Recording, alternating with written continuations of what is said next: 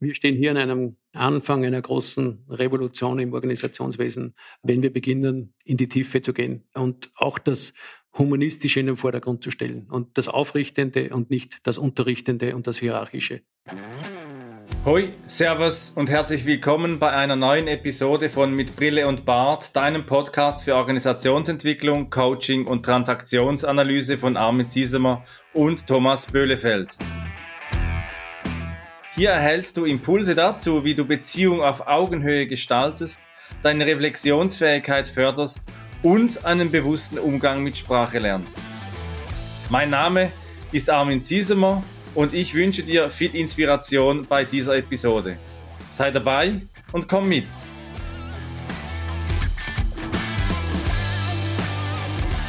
Siebter Dezember, ein Tag nach Nikolaus in den meisten Ländern.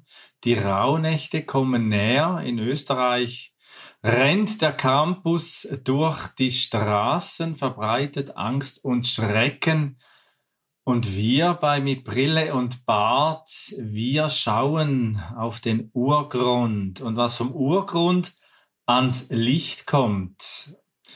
Etwas ganz Besonderes in dieser Winterzeit. Und äh, mit mir dabei heute Thomas auch wieder und wir haben einen Gast. Thomas, Rauhnächte Nikolaus, kennst du den? Ja, hallo Armin und hallo ihr da draußen an den Empfangsgeräten. Den Nikolaus, den kenne ich, ja. Äh, Rauhnächte ist mir tatsächlich kein Begriff gewesen, bevor wir das eben aufgelöst haben. Äh, interessant ist die Redewendung auch, weil du auch davon sprachst, das ist so ungefähr zwischen den Jahren.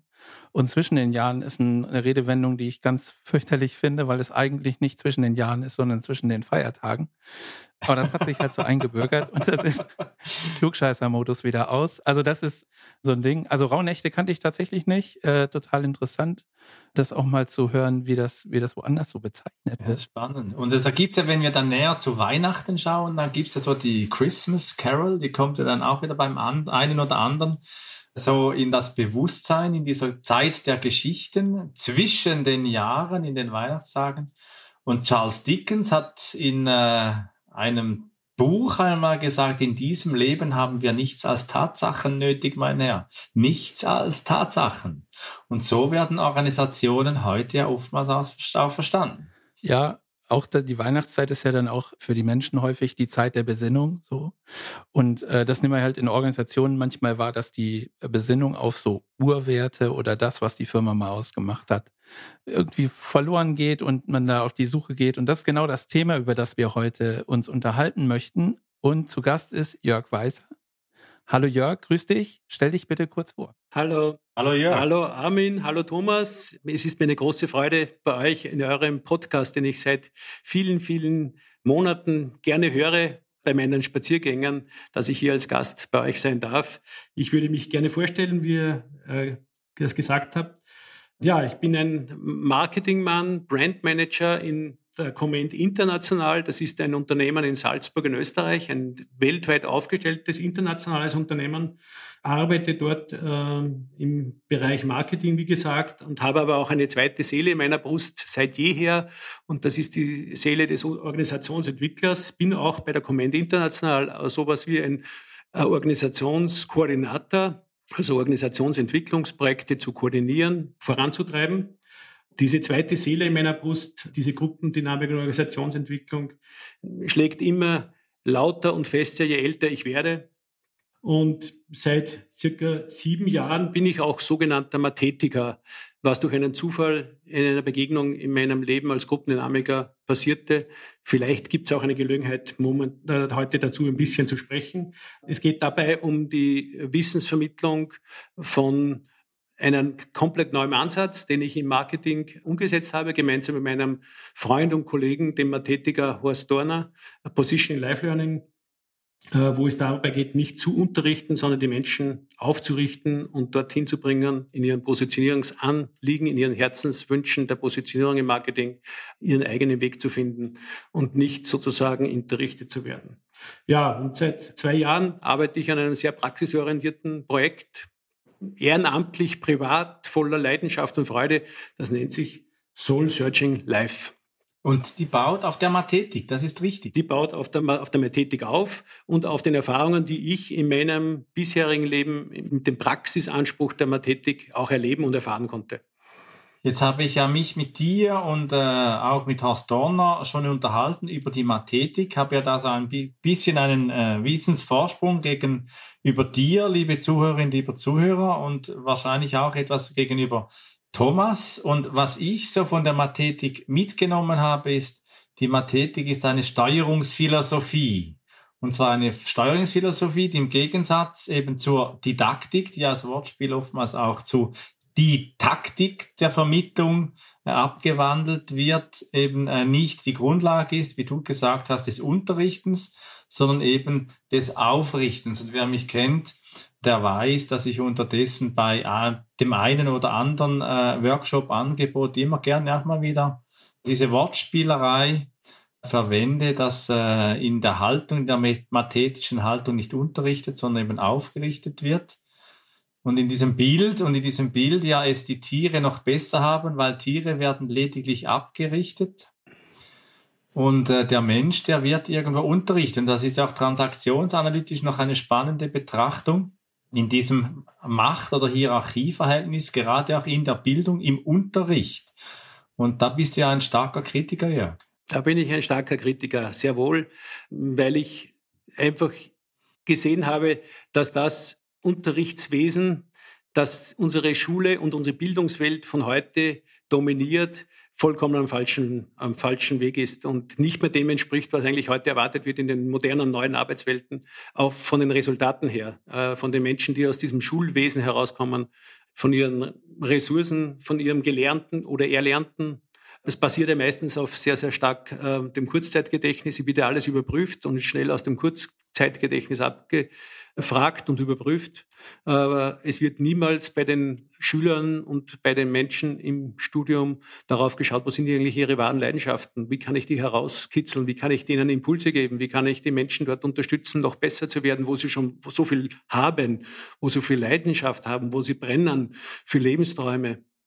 Das ist das, was ich kritisiere an unserem Schulwesen, dass unser Schul- und Bildungswesen halt sehr von oben herab wirkt. Und unterrichtet ist ja noch ein freundlicher Ausdruck. Wahrscheinlich geht es mehr ums Herrichten der ja. Leute für die Gesellschaft. Ja, mit dem Thema rennt ihr auf jeden Fall offene Türen bei mir ein. Ist genau auch mein Eindruck und das, was ich auch immer sage und in der früheren Folge, glaube ich, auch schon mal erwähnt habe, dass ich den Eindruck habe, es geht, gibt dann so Gelehrte, also solche Menschen. Ich glaube, das war, als wir mhm. übers, übers Lernen gesprochen haben, dass lebenslanges Lernen halt wichtig ist. Und manche Menschen hören halt auf, irgendwann zu lernen, weil sie gelehrt sind, so, also mhm. mit EH, nicht mhm. mit EE. Und dann geht es eigentlich nur noch darum, als irgendwie auf dem Podest stehender Mensch das ganze Wissen sozusagen auf Menschen, die nicht so schlau sind oder nicht so breites Wissen haben, runterzuschütten. Und das ist dann dieses Unterrichten, von dem ihr beide gesprochen habt. Und ich nehme das halt wahr, insbesondere bei meinen Kindern natürlich, so, ne, welche Auswirkungen das hat, wie die vorbereitet werden aufs wahre Leben, wenn ich mal so sagen will. Und wie das auch auf diese Menschen wirkt und wie das auf die Motivation der Menschen wirkt. Das ist natürlich total fatal. Und ich glaube aber auch, und das ist in Gesprächen rübergekommen, dass die Lehrerinnen und Lehrer häufig darunter leiden, dass es so einen Lehrplan gibt und dass es klare Regeln gibt, an die man sich genau. halten muss. Und deswegen finde ich Mathetik und äh, das Vermitteln von Wissen auf Augenhöhe eine total super Sache. Ich habe gerade vor einer Weile mit einer Unterrichtshilfe, Hausaufgabenhilfe gesprochen und die hat mir gesagt, dass äh, Kinder heute als Aufgabe, als Hausaufgabe Blitzlesen üben müssen. Also einen Text nicht verstehen, sondern einfach in einer bestimmten vorgegebenen Zeit einen Text lesen müssen. Also da war dann die Frage, ja, und welchen Sinn? Eben im Sinne der Mathetik, die ich ja dann auch dann mitdenke, welchen Sinn macht dann diese Aufgabe, wenn ich wie ein Computer einen Text in einer bestimmten Zeit durchlesen muss? Und da bin ich auf ein Zitat gestoßen eines äh, Menschen aus der Psychoanalyse, aus der ja, aus der äh, psychoanalytischen Richtung. Diese Person kann ja auch als Mathetiker bezeichnet werden. Das ist Wilhelm Reich. Wilhelm Reich, eine sehr umstrittene Person. Und jetzt kommen wir langsam ein bisschen zum Urgrund, weil Wilhelm Reich hat ja ganz äh, umstrittene Theorien. Die Argon-Theorie hat er aufgebaut, wie entsteht Leben vom Urgrund her und äh, hat das auch ganz äh, zu seiner, als Kind seiner Zeit auch in, das, äh, in den Kontext der Sexualität, der Sexualtheorie von Sigmund Freud hineingestellt. Und Wilhelm Reich, aus dem Urgrund heraus, hat er einmal gesagt, das grundsätzliche Ausweichen vor dem Wesentlichen ist das Problem des Menschen. Und nun ja kommen wir ein bisschen zum Urgrund. Das betrifft ja auch Organisationen. Ja, das stimmt. Organisationen das ist die Erfahrung, die ich in meiner Berufskarriere immer wieder mache oder auch in der Diskussion mit Kollegen aus anderen Branchen oder Freunden, äh, die selbst ein Unternehmen leiten und führen. Das ist so dieses Thema immer wieder dieser Orientierungslosigkeit, dieser Sinngebung in Organisationen, die je länger Organisationen in ihrer Tätigkeit am Markt sind, sie arbeiten oder präsent sind, desto mehr geht dieser Urgrund, dieser, dieser Ursinn nicht verloren, aber geht ins ins, sozusagen, ich sage immer dazu, das kollektive Unterbewusstsein. Der Gründervater oder die Gründermutter eines Unternehmens, die wissen sehr, sehr genau, warum und wieso sie ein Unternehmen gründen und welche Gründungsidee dahinter steht die kennen sehr wohl noch äh, die, Urmotivation des Unternehmens und des, äh, des Gründergedankens. Äh, aber je länger eine Organisation in ihrem Wesen besteht, desto mehr versteckt sich vieles im kollektiven Unterbewusstsein. Und das ist dann auch meistens diese, diese sind diese, die Momente, wo dann Organisationen äh, darstellen und äh, sich fragen, warum sind unsere Mitarbeiter nicht so, wie wir es von ihnen erwarten? Warum verhalten sie sich nicht so, wie sie sich verhalten? Und die Mitarbeiter fragen sich, warum ist das alles so, warum muss ich das so und so machen? Oder Mitarbeiter sind total begeistert in einem Unternehmen, fühlen sich total wohl, bringen es aber nicht zum Ausdruck, warum das so ist, äh, warum sie sich wohlfühlen, sondern sie, sie arbeiten mehr, ich sage immer, mit dem Bauchhirn mehr als wie mit dem Kopfhirn, also aus dem Bauch heraus, aus der Intuition, aber so richtig auf den Punkt kommen, warum sie das machen, wie sie es machen und äh, weshalb das so ist, das geht mehr und mehr verloren. Und das führt dann in weiterer Folge zu so einer Sinnkrise, zu einer Orientierungslosigkeit. Und das, das ist auch das Thema, das mir über den Weg gelaufen ist, in Form von Simon Sinek, dem, einem ganz berühmten amerikanischen Buchautor, der mit seinem Golden Circle und mit ähm, Keynote Speeches auch im YouTube immer äh, sehr realisiert hat. Ich glaube, er ist einer der, der erfolgreichsten TED-Talker, den es gibt, mit den meisten Klicks dieser Welt. Und dieser Simon Sinek hat mich einfach auch schon vor einigen Jahren, als er sehr, sehr am Anfang seines Tuns war mit dem Golden Circle, sehr fasziniert. Und es gab dann auch in unserem Unternehmen bei der Comment International vor circa dreieinhalb Jahren die Situation, dass auch wir uns gefragt haben, warum sind wir so, wie wir sind, äh, warum müssen wir stundenlang bei einer Weihnachtsfeier darüber diskutieren, wie super dieses Unternehmen ist und wie gern wir für dieses Unternehmen arbeiten. Aber dieses, warum wir so dafür arbeiten äh, und was der Sinn dahinter ist, das ist uns im Ansatz klar, aber so ganz bewusst ist es uns doch nicht. Und wir haben dann begonnen, ähm, eben äh, unsere Überlegungen, dann kam Simon Seinig ins Spiel, auch von meinen Kollegen, und wir haben dann begonnen, in so einen Prozess anzustoßen, den wir äh, auch sehr erfolgreich mit Hilfe eines Universitätsprofessors, den ich engagiert habe für die Moderation dieses Prozesses, äh, absolviert haben. Und das Faszinierende daran war, sobald äh, wir fertig waren und, und dann auch äh, begonnen haben, mit unseren Kunden darüber zu sprechen, ob sie uns auch so wahrnehmen, wie wir uns im unserem Eigensinn äh, glauben zu verstehen, dass da sehr, sehr positive Rückmeldungen gekommen sind. Und nachdem dieses Projekt dann so abgeschlossen äh, war, bekam ich sehr, sehr viele Anrufe aus meiner Freundschaft und Kollegenschaft und auch von Leuten anderer Organisationen, die das irgendwo ausfindig gemacht haben. Es hat sich herumgesprochen, auf gut Deutsch, äh, dass das bei uns gemacht wurde und ich wurde damit immer wieder konfrontiert. Wie habt ihr das gemacht und was, äh, wie kommt man zu diesem, zu diesem Urwesen? Und mich hat dann aus meiner Arbeit, aus meiner mathetischen Arbeit heraus, aus dem Positioning Life Learning heraus einfach äh, interessiert, wie könnte man hier auch ein mathetisches Moderationsdesign entwickeln für den Sinn, für das Why äh, einer Organisation, für dieses, um dieses kollektive Unterbewusstsein an, an, an, vom, vom, vom Untergrund und von dem Urgrund an die Oberfläche zu, zu entwickeln und, und, und zu sicht, sichtbar werden, spürbar vor allem, nicht nur sichtbar, sondern vor allem spürbar werden zu lassen. Wieder. Jetzt bin ich mal ein bisschen ketzerisch. Ja. Das Why, also das Warum, ist ja nichts Neues. Kinder im Alter so zwischen vier und sechs, die fragen ja dauernd Warum. Also das ist ja so eine ganz alte kindliche Frage, die uns immer wieder mal bewegt. Und du hast vorhin noch etwas gesagt zum Thema Bauchhirn. Da wird ja viel geforscht und ich bin zufälligerweise äh, auf einen LinkedIn-Artikel äh, gestoßen, in dem sagt ja eben, wir haben nahe jeder Signalstoff im Kopfhirn ist auch im Hirn des Verdauungstrakts anzutreffen, also zum Beispiel Neurotransmitter, genau. Serotonin, Dopamin, Glutamat und sogar 95 Prozent des Serotonins würden aus dem Darm stammen. Ich kann das nicht wirklich wissenschaftlich belegen. Also wenn du, liebe Zuhörerin, lieber Zuhörer, hier mehr darüber weißt, dann melde dich doch bei uns. Dann können wir gerne mal eine separate Folge noch zum Thema Bauch äh, und Hirn machen. Aber zurück zur Frage, warum? Diese Frage, so banal wie sie ist, so komplex ist sie ja auch und mit Soul Searching Live, da hast du dann einmal entdeckt, das Warum, das genügt irgendwie nicht. Ja, also du hast das richtig gesagt, so also zwischen zwei und drei Jahren im Leben eines Menschen tauchen genau diese ersten Warum-Fragen auf, weil die Welt für Kinder in diesem Alter und Menschen in diesem Alter nicht nur voller Rätsel steckt, sondern die suchen danach nach einem Werkzeug, diese vielen Rätsel zu lösen, die sich ihnen immer mehr und mehr bewusst werden. Und äh, sie haben unheimlichen Spaß daran, ein, ein, ganze Salven von solchen Fragen, die kennen wir als Eltern von Kindern, immer wieder äh, in, in den Raum zu stellen.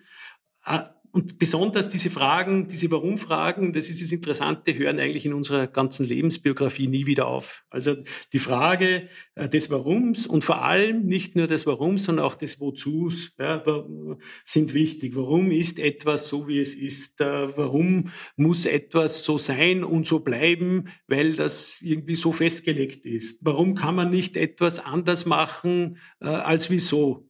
Oder wozu ist etwas gut? Wozu braucht man so etwas? Das sind so die Dinge, die uns auch im organisatorischen Alltag immer wieder begegnen mit diesen Fragestellungen. Und mm, das ist das, was du richtig sagst. Es beginnt nicht äh, nur beim Kind, sondern es geht weiter ins ganze Leben. Und deswegen hat nicht nur diese Warum-Frage eine so große Bedeutung, sondern auch die Wozu-Fragen, also diese offenen Fragen nach dem Sinn, die Sinnfragen. Und die Sinnfragen sind immer Fragen auch nach der Seele, der Seele des Seins, des Tuns, der Seele einer Organisation, der Seele eines Menschen. Warum mache ich das? Wozu mache ich das? Das sind die, die wichtigen Fragen im Leben, die uns immer wieder begegnen und die uns das ganze Leben, auch knapp vor dem Tod, noch immer beschäftigen. Im organisatorischen Kontext, glaube ich, ist noch ein weiterer wichtiger Aspekt, äh, in welcher Tiefe man sozusagen nach der Antwort auf diese Frage sucht. Ne? Also wenn wir als Commitment beispielsweise äh, in Organisationen unterwegs sind oder wir da rein, äh, wie wir gerufen werden und die sagen, pass mal auf, wir haben das und das vor, könnt ihr uns da begleiten? Wir stellen auch immer erstmal die Frage, warum. Ne, weil das enorm wichtig ist mhm. zu verstehen, genau. was, was, was ist hier eigentlich los, was ist das Ziel, was soll die äh, bewirken. Und ich hatte ja in der Einleitung gesagt, besinnliche Weihnachtszeit, so, man kommt nochmal, man besinnt sich nochmal irgendwie auf, auf den eigentlichen Sinn und Zweck, vielleicht auch des Lebens irgendwie zurück. Und da kann man natürlich auch als Organisation die, Stelle, äh, die Frage stellen, warum gibt es uns eigentlich und was, zu welchem Zweck sind wir mal gegründet worden? Mit welcher äh, Inspiration ist, ist so ein Gründer oder eine Gründerin mal auf den Weg gegangen? Wenn dann aber die Antwort sozusagen auf einer oberflächlichen Ebene gegeben wird, sondern ja, ist halt so, oder mhm. vermutlich war es das und das, dann, dann ist es halt nicht äh, richtig so nach den Wurzeln gesucht, sondern man gibt sich dann mit irgendeiner Antwort zu, zufrieden. Und das führt halt häufig auch nicht dazu, dass die Orientierung in dem Sinne erfolgt, wie das vielleicht ursprünglich mal angedacht war. Und ich stelle mir das halt, oder ich, ich nehme wahr in Aufträgen, dass das schwieriger ist für Unternehmen, die jetzt schon eine längere Zeit Leben hinter sich haben, also wo möglicherweise auch eine Gründerin oder ein Gründer vielleicht mhm. gar nicht mehr da ist, wo der Spirit eigentlich nicht so richtig übertragen worden ist oder die so groß geworden ist, dass das vielleicht auch, weiß ich nicht, wenn so eine Gründerin einen bestimmten Spirit in der Firma haben will, dann werden sie natürlich auch darauf achten, dass die Menschen dazu passen, also dass das auch vom, von, von, der, von der Chemie ganz gut passt.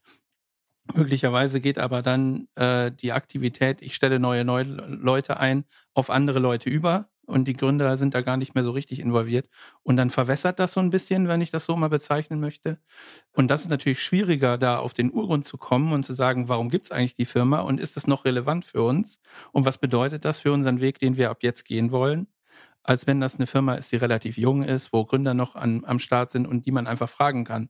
Du sag mal, ist das immer noch so, wie du das gedacht hast? Oder ist es anders geworden? Und ist es schlimm, dass es anders geworden ist oder nicht? Und da bin ich ehrlich äh, total gespannt, wie das, wie das gelöst wird, wenn ihr da so ein, so ein Verfahren entwickelt habt, wo ihr sagt, okay, wir können das irgendwie moderieren, begleiten, dass wir auch bei solchen äh, Firmen, die gewachsen sind, um das mal so zu sagen, um da auch an die Wurzeln nochmal dran zu kommen. Ja. Noch kurz, noch kurz etwas von meiner Seite. Äh, Thomas, du hast jetzt von Spirit, von Spirit gesprochen und Spirit äh, kommt ja dann im Weihnachts äh, auch wieder mit dem Heiligen Geist. Wir kommen ja dann an eine Ebene, die weit weg von dem ist, was ich im Eingangszitat genommen habe von äh, Charles Dickens. In diesem Leben haben wir nichts als Tatsachen. Und äh, Jörg, du bist ja auch äh, mit, den, mit dem Krampusbrauch aufgewachsen. Und was ich jetzt dieses Jahr wieder erlebt habe, ist, wie diese tiefen Erfahrung, diese körperliche Erfahrung mit diesen Schellen, mit, diesen, mit diesem Lärm, mit diesen Figuren, wie das uns in eine Tiefe zwingt, die auch jenseits der Sprache ist. Und am Ende bleiben in Organisationen ja dann oftmals Leitbilder mit irgendwelchen Adjektiven. Und das tiefere Gefühl, das versucht ihr ja mit Soul Searching da mehr an die Wurzel, an den Urgrund zu kommen und das eben ans Licht zu bringen. Und von mir her jetzt auch dieselbe Frage wie von Thomas. Wie macht ihr das? Nochmal ganz kurz, äh, einfach um das Bild, wie du auch genau, richtig genau gesagt hast, äh, so eben, wir versuchen das Thema an der Wurzel zu nehmen und da nehme ich immer gerne das Bild eines Baumes. Ja. Ein Baum, der sozusagen im Untergrund seine Wurzeln hat, das kann man auch im organisatorischen Kontext betrachten. Äh, das, was die Wurzeln einer Organisation sind, sind eben diese grundsätzlichen Gründergedanken, die Geschichte, die Innenkultur eines Unternehmens, die man aus Außensicht vielleicht spüren kann, aber nicht so richtig bewusst wahrnimmt, wo es hinter verschlossenen Türen äh, einfach Dinge gibt, die, die einfach passieren, so wie sie passieren und die einfach gewissen Prinzipien folgen, äh, äh, wo auch äh, in der, in, in der Geschichte des Unternehmens Leidenschaft entstanden ist, Motivation aufgrund von besonderen Erfolgserlebnissen, die man gehabt hat, wo es aber auch Schmerz gegeben hat, wo es Hindernisse gegeben hat, die man überwunden hat und wie man sie überwunden hat. Und äh, natürlich, wenn man ein äh, Unternehmen gründet, dann gibt es gewisse Beweggründe, warum man dieses Unternehmen gründet äh, und welcher tieferer Sinn äh, einen dazu geführt, das Unternehmen zu machen. Und wenn sowas wie ein Gründungsvater vielleicht dann nicht mehr da ist, dann könnte das auch verschwinden meine Kollegen, ich bin ja, ich selber ist wichtig zu wissen, ich bin eher Praktiker, ich, ja, aber ich unterhalte mich sehr oft mit Organisationsentwicklungswissenschaftlern, äh, die aus der Wissenschaft kommen, aus der wissenschaftlichen Forschung kommen.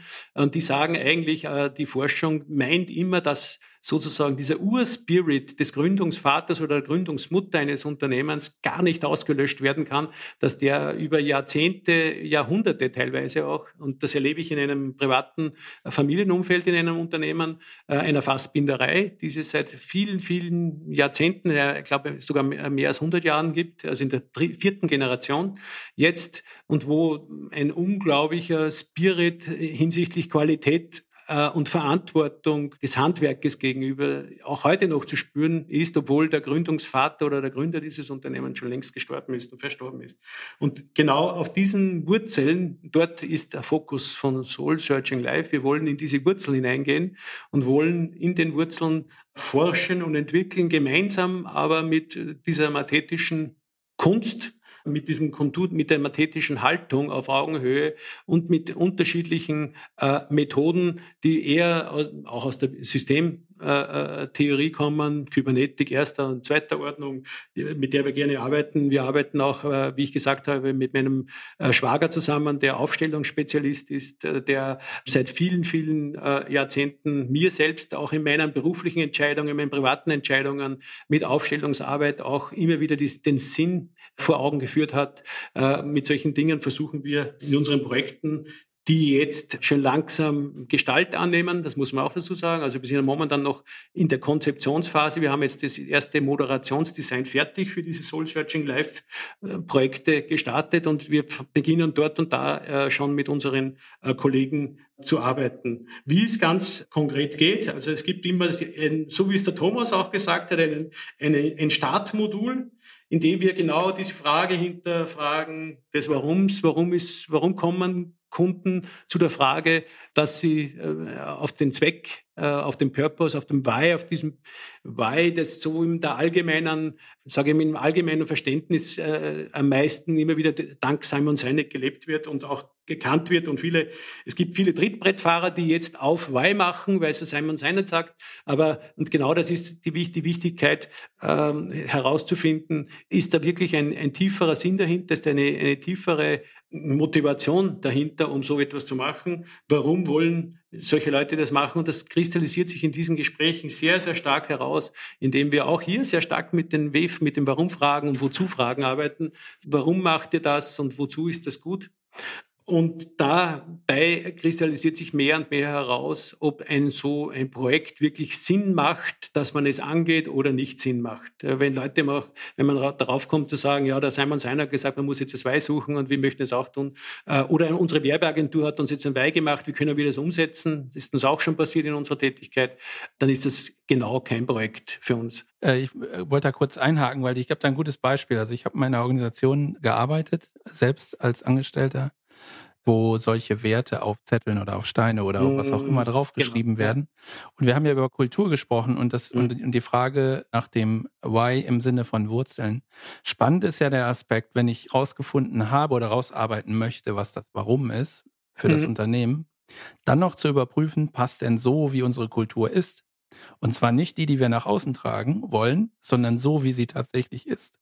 Passt ja. sie dazu und was bedeutet es für unser Verhalten und für unsere Haltung im Innenverhältnis, wenn wir dieses Warum tatsächlich haben wollen. Dann nutzt es nichts, irgendwie Offenheit auf einen äh, Zettel zu schreiben und an die Wand zu kleben. Dann äh, ist das halt auch nur Maskerade. Und das ist ein Aspekt, den hatten wir auch in der Folge mit Benjamin Wiedenmann, äh, wo es um Organisationen ging. Wenn die Kultur, also die gelebte Ist-Kultur, auf Lügen basiert. Also ist, ist jetzt keine Verurteilung, ob das gut oder schlecht ist, sondern wenn es so ist, dass man sich gegenseitig immer mal was vormacht und äh, sich nicht die Wahrheit sagt, dann kann ich Wahrheit und Offenheit auf einen, auf einen Zettel schreiben. Es ändert aber die Kultur nicht. Und dann muss mhm. ich klären, ist es okay? Passt das zu unserem Warum oder passt es nicht? Und dann geht's ans Eingemachte. Und das ist ja was, was viele nicht möchten, weil es Zeit kostet. Genau. Du sagst, es geht ans Eingemachte. Und äh, darüber sprechen wir ja heute auch. Äh, was heißt denn eingemacht? Und eingemacht heißt ja auch Perspektivenvielfalt, aus verschiedenen Perspektiven auf dasselbe zu schauen. Und da gibt es ja verschiedene Zugänge. Einen solchen Zugang, den hat der Traditionsclub der Henokiens. Äh, und die Henokiens, die vereinen ja äh, 47 der ältesten Unternehmen der Welt.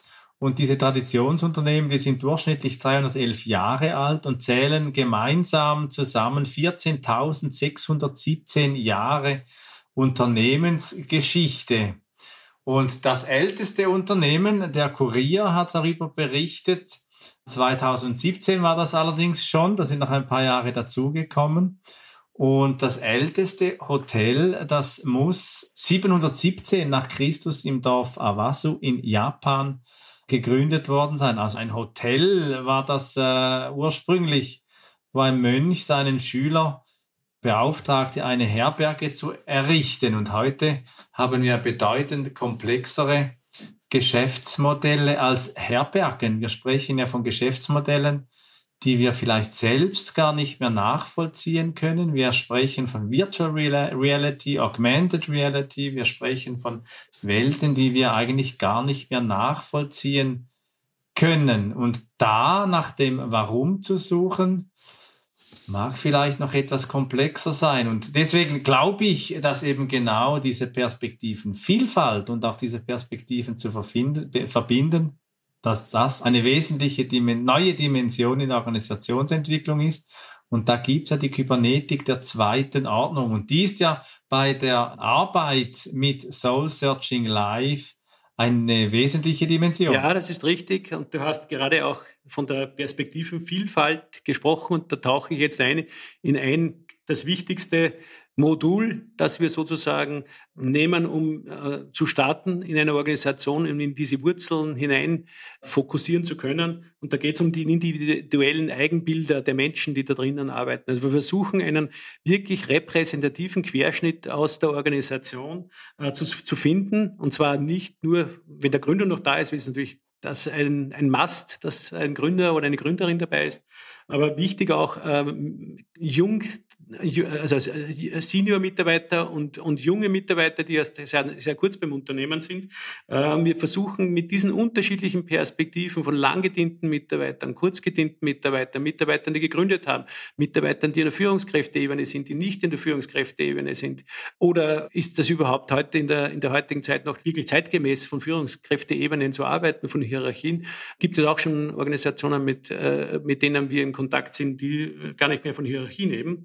Aber das, das Wesentliche ist diese individuellen Eigenbilder zu einem kollektiven Eigenbild zu, zusammenzubringen. Und hier bedienen wir uns, wie du richtig sagst, der Kybernetik der ersten und zweiten Ordnung, weil wir im im zweiten Modul dann sehr stark darauf aufbauen. Nach dem ersten Modul ist das Ergebnis äh, eher so mal das Eigenbild, das kollektive Eigenbild zu entwickeln und sich da bewusst zu werden, warum ticken wir so und was sind die besonderen Geschichten bei uns im Haus und welche besonderen Geschichten machen uns aus und äh, wie würden wir aufgrund dieser kollektiven Eigenbild uns selbst beschreiben. Und dann mit der Kybernetik zweiter Ordnung einen Beobachter einzuladen. Das können Menschen sein wie Lieferanten, das können auch Kunden sein, das können aber auch Ehepartner sein von Mitarbeitern, die äh, sozusagen mit dem Eigenbild äh, konfrontiert werden und dann aus ihrer Beobachtung heraus erzählen, wie kommt der Sinn äh, bei Ihnen an? Also wie, wie welche Sinnhaftigkeit sehen Sie daraus, in dieser Seelenfilmung, sondern wie nehmen Sie das wahr? Das ist auch das, was wir bei der Comment International sehr, sehr gerne machen. Ich habe gerade heute wieder eine Führung durchs Haus gemacht mit einem komplett äh, äh, erstmals neuen Menschen, der das erste Mal im Haus war. Da habe ich ihn danach gefragt, ob er diese, diese Dinge, die wir so von uns geben, ob er die auch so sieht. Und er hat sich das ein bisschen von mir angehört und gab dann eine sehr, sehr positive Rückmeldung und sagt, genau, das ist das, was ich spüre. Das ist das, was ich empfinde. Das ist das, was ich als Außenstehender erstmals sich mit äh, euch beschäftigt. Ja, das kann ich bestätigen. Da seid ihr wirklich auf dem richtigen Weg und ihr seid mit dem, was ihr tut und was ihr von auch behauptet, auch spürbar. Und das ist der, das ist der wichtige Grund meiner, in meiner Erfahrung, dass das dass kein Leitbild, wie es Thomas so schön gesagt hat, irgendwann an der Wand klebt und, und, ja, und, und Kultur und so sollten wir sein und das müssen wir sein, weil sollten ist eh noch freundlich ausgedrückt, meistens heißt ja dann müssen und ja, sind wir wieder bei der Thematik des Unterrichtens, also von oben herab irgendwas vorgeben das ist genau das, äh, woran Organisationen nicht wirklich wachsen, nämlich wachsen können in der, in der Orientierung und in der, in der, der, Selbstfindung der Individuen, die sich da, darin bewegen und die damit arbeiten und darin arbeiten. Ja. Ist aber auf jeden Fall eine hm. großartige äh, Rückmeldung dann, wenn das so passt. Äh, jetzt haben wir die ganze Zeit davon gesprochen, es gibt eine Firma, die hat einen Urgrund gehabt, Gründer sind da oder mhm. zumindest die Gründungsmythen sind da. Und wir holen Menschen dazu, die und wir müssen darauf achten, dass sie dazu passen. Und äh, Perspektivwechsel ist das Stichwort. Wie ist das eigentlich, wenn es genau andersrum ist? Also wenn sozusagen ein Gründer oder eine Gründerin die Firma verkauft und damit auch vielleicht die Seele verkauft, Faust lässt grüßen. Wie funktioniert denn das dann? Also gerade jetzt aktuelles Beispiel, Elon Musk kauft Twitter. Twitter hat jetzt vielleicht ein gutes Eigenbild gehabt. Also die Menschen, die dort arbeiten, haben das Why für sich beantwortet. Und jetzt kommt ein Mensch da rein, der offensichtlich ein ganz anderes Why vor Augen hat. Das führt ja nochmal zu ganz anderen Konflikten vermutlich. Voll. Ja, da stellt sich ja dann die Frage, passt Elon Musk zu Twitter und nicht mehr passt Twitter zu Elon Musk? Genau, das ist eine ganz, ganz spannende Frage, die sich dieser Tage äh, hier weltweit in den Gazetten und Medien äh, stellt und die natürlich für uns in unserer Arbeit mit diesem Thema des Soul Searchings äh, wir uns auch stellen. Wie kann das funktionieren, wenn plötzlich sozusagen die Grundwerte, der Grundsinn des Unternehmens möglicherweise mit Füße getreten wird oder auch nicht? Oder kommt hier ein komplett neuer Wind und braucht es komplett neue Mitarbeiter, dass das Unternehmen unternehmensfähig ist? Also organisationsentwicklungstechnisch ist Twitter momentan ein hoch, hochspannendes äh, Projekt, das hier läuft und ja, ich, ich traue mir keine ich traue mir selbst keine äh, Antwort darauf zu geben, wie, die, wie sie, diese Geschichte ausgeht, aber sie ist eine hochspannende Geschichte, weil genau das hier passiert, dass äh, jemand kommt, ein Unternehmen übernimmt und möglich, möglicherweise, äh, hypothetisiere jetzt, den Sinn des bis dahin gehenden Unternehmens total in Frage stellt und damit die Mitarbeiter, die bis hin den Sinn darin gefunden haben, äh, vollkommen in Frage stellt und die Orientierung nimmt. Ja. Das ist dann die Frage, der wir in äh, Folge 57 äh, nachgegangen sind mit Dennis Wagner zum Thema strategisches Alignment hier und jetzt. Wie geht man um mit der Idee, dass wir von Sun Tzu her, vom strategischen Verständnis langfristig denken sollten oder verpflichtet fühlen, langfristig zu denken. Und dann sind wir in einer Situation, wo wir radikal vom einen Tag auf den anderen erfahren, vielleicht sogar über Twitter, dass ich meine Arbeitsstelle nicht mehr habe und äh, das ist dann so verunsichert, wo es dann am anderen Tag dann wieder heißt, ja, kommen Sie, also ich habe das nur aus den Medien natürlich, vielleicht war ja alles ganz anders, wo es dann am nächsten Tag dann auch wieder heißt, ja, komm doch bitte zurück, es war nicht so gemeint. Und diese Verunsicherung, das macht ja schon etwas für Arbeitsbeziehungen, für die tragfähigen Beziehungen, auch im Sinne der gesunden Organisation. Sehr starke Verunsicherung und ich meine, gerade mit der Idee oder mit dem Ansatz des Soul Searching, wo ja eigentlich ein, ein Gegentrend ist gegenüber ganz schnelle Entwicklungen oder eben sehr technische Ausrichtungen, äh, wenig Mensch, menschliches, Humanes in Organisationen, das Soul Searching ja hier schon die Innenkultur auch sehr stark betont. Das Suchen nach dem Urgrund, was treibt uns wirklich, wirklich, was ja auch schon Friedhof Bergmann äh, mit der, seiner New Work-Bewegung eigentlich gründen wollte. Nicht, worauf habe ich gerade so Lust, sondern auf das, was will ich wirklich, wirklich, mhm. was treibt mich aus der Tiefe heraus und äh, da meine ich, dass äh, Soul Searching Live ein Ansatz ist, wirklich auf einer tieferen Ebene. Und da nehme ich auch, so wie ich äh, diesen Ansatz kennengelernt habe, Jörg, auch von dir, auch meine mythologische Dimension mit, wenn sich Führungskräfte, wenn sich Teams auch dieser unaussprechlichen, vielleicht der symbolischen Ebene auch öffnen können und dann eben auch unter, du hast es mit dieser Wurzel, Baumwurzel beschrieben, unter die Grasoberfläche eben auch wagen zu schauen. Und das benötigt ja dann auch ganz andere Konzeptionen für Workshops, für Entwicklungen, für Organisationsentwicklung. Die zweite, die Kybernetik zweiter Ordnung hast du erwähnt, aber ich meine auch eben nicht zuletzt auch Themen wie Meditation, wie Symbolarbeit, wie Skriptarbeit, die wir aus der Transaktionsanalyse her auch mhm. kennen. Die Arbeit mit Skriptzirkel beispielsweise, äh, mit destruktiven Wiederholungen, dass wir daran arbeiten können, dass eben Thomas nicht die Lüge zu unserem Leitwert wird, sondern dass wir eben wirklich überlegen, was ist der wahre, tiefe Zweck im Sinne von edel sei der Mensch hilfreich und gut was uns da treibt. Ja, Jörg, das Schlusswort von unserem Podcast gehört jeweils äh, unserem Gast und das bist heute du. Es hat mich sehr gefreut, mit dir heute unterwegs zu sein. Für mich ist wirklich einfach diese Tiefe, diesen Deep Dive mal zu machen nach dem Warum äh, etwas sehr Wesentliches einfach auch, dass wir das mal in die Welt auch geben können, zu sagen, da gibt's andere Zugänge, Kybernetik zweiter Ordnung, tiefe Skriptarbeit. Thomas, was ist dir geblieben?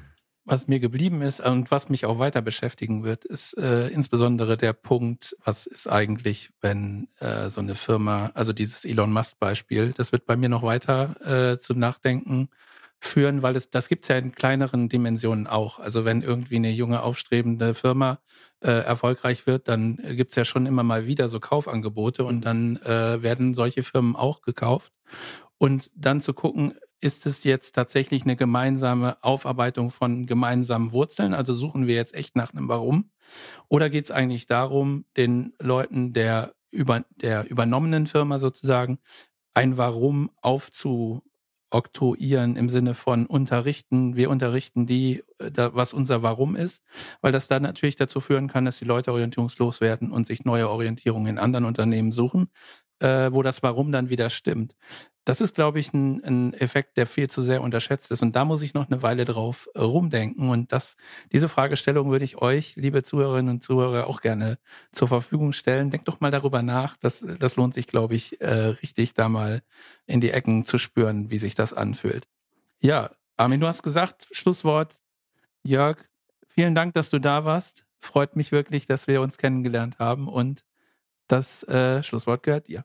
Vielen Dank, dass ich bei euch Gast sein durfte und diese interessante Diskussion mit euch gemeinsam führen durfte. Ich möchte noch ganz kurz an dem anschließen, was du jetzt gerade gesagt hast, Thomas. Ich habe mich unlängst mit einem Menschen unterhalten, der seit Jahren Due Diligence macht, also Neuakquise von Unternehmern. Äh, wie untersuche ich Unternehmen nach finanztechnischen Mitteln, nach technischen Mitteln? Wie, äh, und der hat nach vielen, vielen Jahren seiner Arbeit eine Erkenntnis gewonnen und sagt, das Wichtigste in der Due Diligence ist, ist, passen neue Unternehmen in ein bestehendes Unternehmen überhaupt rein. Diese Untersuchung in der Due Diligence ist für ihn die wichtigste und die nachhaltigste. Und seit er das berücksichtigt, auch hier zu schauen, passen Mitarbeiter einer neuen zu kaufenden Organisation in eine bestehende Organisation, die diese Organisation die neu kauft, äh, das ist eine der wichtigsten. Ja, und das Schlusswort äh, von meiner Seite für die, für die Hörerinnen und Hörer von euch, wer sich für dieses Thema interessiert, äh, ich bin sehr, sehr gerne für jegliche Art und Weise des Diskurses, auch an möglichen Projekten, die auch untersuchen sollen, ob unsere Methode in der Praxis wirkt. Wir sind ja noch in einem sehr experimentellen experimentellen Status unseres Soul-Searching-Methode. Meine E-Mail-Adresse ist Jörg mit OE geschrieben, OE mit Organisa wie Organisationsentwicklung, also mit OE, jörg.weißer.at. Äh, hier bin ich jederzeit und gerne erreichbar und gebe auch Auskunft über meine Gedanken, aber ich bin auch gerne in Diskurs mit Menschen, die sich mit diesen Themen auseinandergesetzt haben weil wir stehen hier an einem Anfang einer großen Revolution im Organisationswesen, wenn wir beginnen, in die Tiefe zu gehen und auch das Humanistische in den Vordergrund zu stellen und das Aufrichtende und nicht das Unterrichtende und das Hierarchische. Wenn dir diese Episode von Mit Brille und Bart gefallen hat, dann zeig uns das mit deinem Like und abonniere gleich den Kanal, damit du keine Folge verpasst. Alle Links zur Folge findest du in den Show Notes. Da findest du auch unsere Kontaktdaten, wenn du uns etwas mitteilen möchtest. Wir sind verfügbar in Deutschland, Österreich, der Schweiz und natürlich remote, wenn du Orientierung und Begleitung für deine Veränderungsprozesse suchst.